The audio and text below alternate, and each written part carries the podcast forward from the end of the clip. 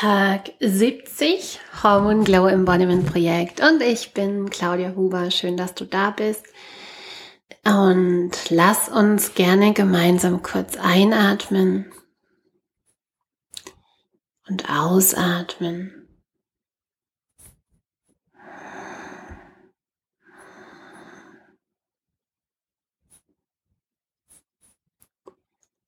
Und mir hilft es immer, präsent zu sein, präsent, präsenter zu sein. Und tatsächlich ist Präsentsein ein Marker von Happiness. mein Coach ähm, hat heute mit mir dieses kleine Quiz gemacht ähm, und das haben wir auch schon am Anfang des Programms gemacht und jetzt nochmal. Und die Idee ist, dass man natürlich dann die Dinge miteinander vergleicht und mal schaut, was hat sich verändert, was hat, was ist passiert. Und ich finde das immer super spannend. Ja, es, ist, es gibt immer so viel Einsicht und das teile ich jetzt einfach mit dir, weil heute ist ja auch Recap Day. Heute ist tatsächlich schon die zehnte Woche vorbei. Und ja, ich habe die Aufgabe immer, immer zu schauen, was ist passiert, was darf noch passieren, was hat nicht geklappt, was hat gut geklappt. Und ich teile ganz kurz dieses Quiz mit dir und du kannst es ja gerne auch mitmachen für dich. Vielleicht ist es für dich auch hilfreich. Ähm, auch wenn natürlich ich dazu sagen muss, wenn man sowas macht, wenn man diese Aufgaben macht und man hat kein Coaching, kein ähm, Rahmen oder keine Begleitung, äh, keinen, nicht den, den richtigen Raum, in dem man das macht, wenn man so Dinge nebenher macht, haben sie nicht dieselbe Wirkung, wie wenn man sie in einem bestimmten, bewussten, ähm, dafür gesetzten Raum auch macht. Aber trotzdem, go with it. Besser als gar nicht. Erstens, mm, ich muss jetzt auf Deutsch übersetzen, deswegen muss ich kurz überlegen, weil es ist, ähm, genau, die Fragen sind Englisch. Da geht es um, um Dharma, Bedeutung, Purpose. Wie sehr hast du das Gefühl, dass das in deinem Leben ist?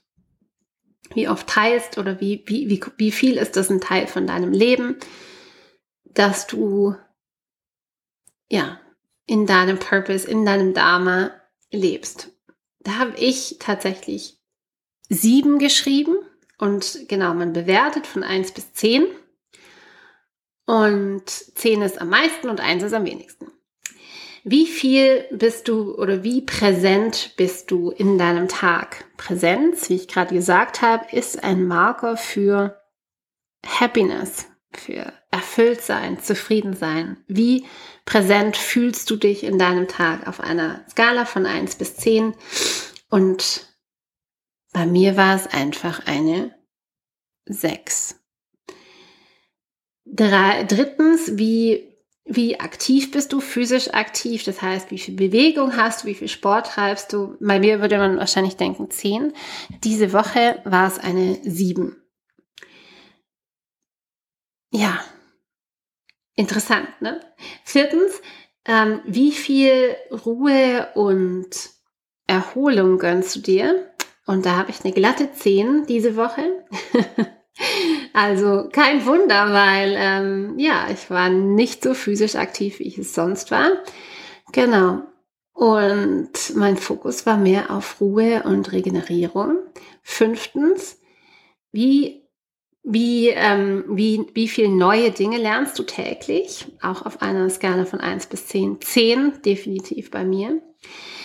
Ähm, wie oft, wie oft erlaubst du dir ähm, einen Misserfolg und lernst davon? Das ist übrigens ein Marker für Resilienz.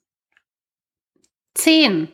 Definitiv 10 verbringst du ähm, Qualitätszeit mit deinen liebsten Freunden und so weiter. Fünf. Ja. und Are you taking care of yourself? Passt du gut auf dich auf? Machst du, betreibst du Self-Care? Ähm, ja, zehn. Zehn. Und erlaubst du dir Emotionen zu fühlen und die auch zu, also was auch immer diese Emotionen sind, positiv oder negativ, auch da, dass sie da sein dürfen. Sieben. Und die letzte Frage, ähm, bist du dankbar für dein Leben? Bist du dankbar für das, was du hast? Und wie, wie hoch ist deine Wertschätzung dem gegenüber, was du gerade hast? Sieben. Okay. Interessant für mich. diese kleine, ähm, ja, diese, dieser kleine Einblick. Ich fand besonders spannend, dass tatsächlich diese Woche einfach Rest und Recovery eine 10 und aktiv eine 7. Und ich fand besonders spannend einfach, dass es, dass ich beides als positiv bewerte und dass ich auch die 7 in physisch aktiv nicht als ein, sag ich mal, fehlenden Erfolg bewerte, sondern tatsächlich denke, das ist ähm, wunderbar und positiv. Und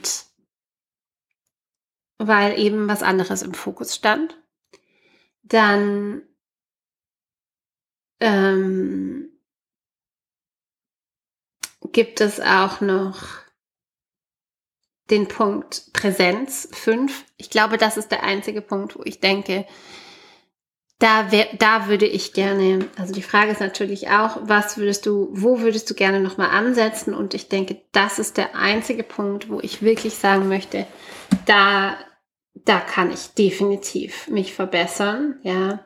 Wie präsent kann ich sein? Und zwar im Hier und Jetzt und zwar bei allem, was ich tue. Und das fällt mir gerade schwer. Für meine Verhältnisse schwer. Das, verhält, das fällt mir auch schwer, weil ich einfach natürlich den Anspruch habe, dass ich immer präsent bin. Und entweder habe ich einen zu hohen Anspruch, was das angeht, oder ich habe noch nicht den richtigen Rahmen da, oder die richtige Struktur dafür. Ja, also dass ich einfach mich dann doch noch überfrachte mit Aufgaben und natürlich nimmt mich das dann aus der Präsenz. Wo ich richtig, richtig gut drin bin, ich habe, ähm, ich habe mir wirklich ganz bewusst, ich gehe bewusst zum Beispiel ohne Telefon spazieren oder ich gehe oder ich koche bewusst ohne Kopfhörer. Ich versuche so Multitasking-Sachen zu lassen. Und gleichzeitig gibt es dann aber auch wieder zum Beispiel Spaziergänge, wo ich bewusst mein Telefon mitnehme und wo ich sage, okay, jetzt mache ich meine, jetzt höre ich mal was an oder mache meine Sprachnachrichten oder diese Dinge, die ich ja auch gerne mache. Also das ist ja auch gar nicht so, dass ich das gar nie mehr so machen möchte und das, sondern es geht ja immer um das Bewusstsein, wie präsent bin ich, was nehme ich mir vor, was mache ich dann. Genau, das ist der entscheidende Punkt und der entscheidende Aspekt hierbei. Auch das erste war ich ein bisschen überrascht, wie viel ähm, Bedeutung und Meaning hast du oder, oder fühlst du in dem, was du tust. Und da muss ich sagen, ich fühle natürlich, dass das, was ich tue, sehr bedeutend ist, im Sinne von, dass es mein Weg ist, auch dass ich damit einen positiven ja, eine positive Auswirkung habe auf mein Umfeld, auf meine Mitmenschen, auf vielleicht die Community. Und das erfüllt mich. Und gleichzeitig weiß ich auch, das könnte mehr sein. Und das ist, warum hier eine 6 steht und nicht eine 10. Und weil ich glaube, nicht. So, und jetzt kommt der ganz entscheidende Punkt. und zwar, mehr sein, was bedeutet mehr sein? Und da hatte ich diese Woche eine richtig, richtig spannende Einsicht und gute Einsicht. Mehr heißt nicht, also harder, also dass es mehr sein heißt nicht, dass es mehr, dass es mehr ist im Sinne von mehr tun, ja, mehr Anstrengung oder schwieriger oder härter, ähm, komplizierter, sondern eigentlich heißt mehr nur die richtigen Dinge tun. Die Dinge, die wirklich den Impact haben, die Dinge, die wirklich ähm, ja, die wirklich überzeugend sind und die wirklich auch eine Wirkung haben. Und es gibt viele, viele Dinge, die ich tue, die mich Kraft und Mühe und Energie kosten und von denen ich weiß, dass sie vielleicht ein bisschen über, also dass sie vielleicht ein bisschen Auswirkungen haben, aber es gibt manche wenige Dinge, die haben richtig viel Auswirkungen, ja. Und da gilt's einfach. Also da bin ich schon seit Jahren dran.